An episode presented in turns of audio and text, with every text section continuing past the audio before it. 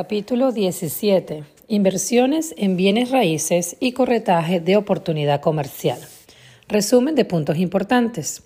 El análisis de inversiones inmobiliarias es el proceso de determinar hasta qué punto las inversiones inmobiliarias alcanzan los objetivos de un inversionista. La apreciación es el aumento en el valor de la propiedad durante un periodo de tiempo debido a causas económicas. Los activos son los recursos totales de un comercio. Un activo es todo aquello que tenga valor. Los activos tangibles se pueden tocar y tienen sustancia. Los activos intangibles tienen valor, pero no tienen sustancia física, como el fondo de comercio de una empresa.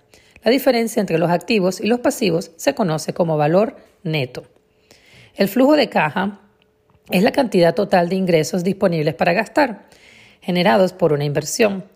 Es la cantidad total de dinero restante tras haber pagado todos los gastos. El flujo de caja puede ser positivo o negativo. El patrimonio neto es el valor de la propiedad menos las deudas. El apalancamiento es el uso de fondos prestados para financiar la compra de activos. El apalancamiento positivo se produce cuando los beneficios superan el costo de pedir el préstamo. El apalancamiento negativo se produce cuando los fondos que se pidieron prestados cuestan más de lo que se produce, de lo que producen. La liquidez hace la referencia a la capacidad de vender una inversión muy rápido sin perder capital. La base es el costo inicial de la propiedad de un inversionista.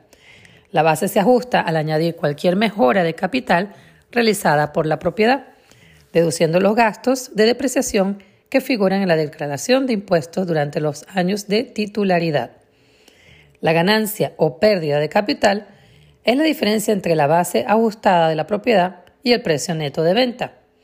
Una ganancia o pérdida de capital tiene consecuencias impositivas para el dueño de la propiedad en cuestión de la inversión Refugio fiscal es el término utilizado para describir las ventajas de ser el titular de inversiones inmobiliarias.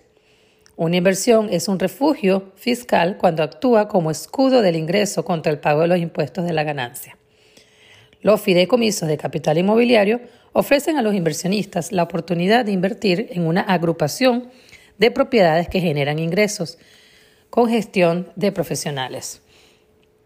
Los inversionistas pueden escoger entre varios tipos de inversiones inmobiliarias residenciales, comerciales, industriales, agrícolas y oportunidades comerciales.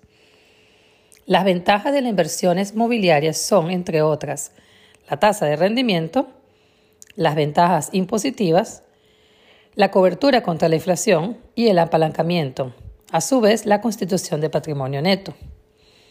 Entre las desventajas de invertir en inmuebles bienes inmuebles se encuentran la falta de liquidez, que el mercado sea local, la necesidad de ayuda de expertos y la necesidad de gestión y el riesgo. El riesgo es la posibilidad de perder la totalidad o parte de la inversión. Los siguientes están asociados con las condiciones comerciales generales, el riesgo comercial, el riesgo financiero, el riesgo de poder adquisitivo y el riesgo de, del tipo de interés. Las similitudes entre el corretaje comercial y el corretaje inmobiliario incluyen 1. La venta de bienes inmuebles o la cesión de un arrendamiento a largo plazo pueden estar comprometidos. Y 2. Se requiere una licencia de bienes raíces activa para el corretaje comercial y el corretaje inmobiliario. El corretaje comercial se diferencia del corretaje inmobiliario en tres maneras. 1. El corretaje comercial puede incluir bienes inmuebles y de fondo de comercio. Dos, el valor del negocio en marcha puede diferir del valor inmobiliario. Y tres, el corretaje comercial puede tener un mercado geográfico más amplio. El valor de negocio en marcha es el valor de un inmueble comercial establecido comparando únicamente con los activos físicos de una empresa que está todavía establecida.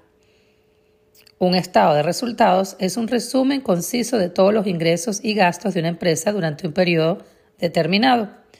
El balance general muestra la posición financiera de la empresa en un momento específico. La experiencia requerida en el corretaje comercial incluye finanzas corporativas, contabilidad comercial y tasación de negocios. Los métodos de tasación de empresas son el análisis de ventas comparables, el costo de reproducción o reemplazo, y el análisis de ingresos y el análisis de liquidación.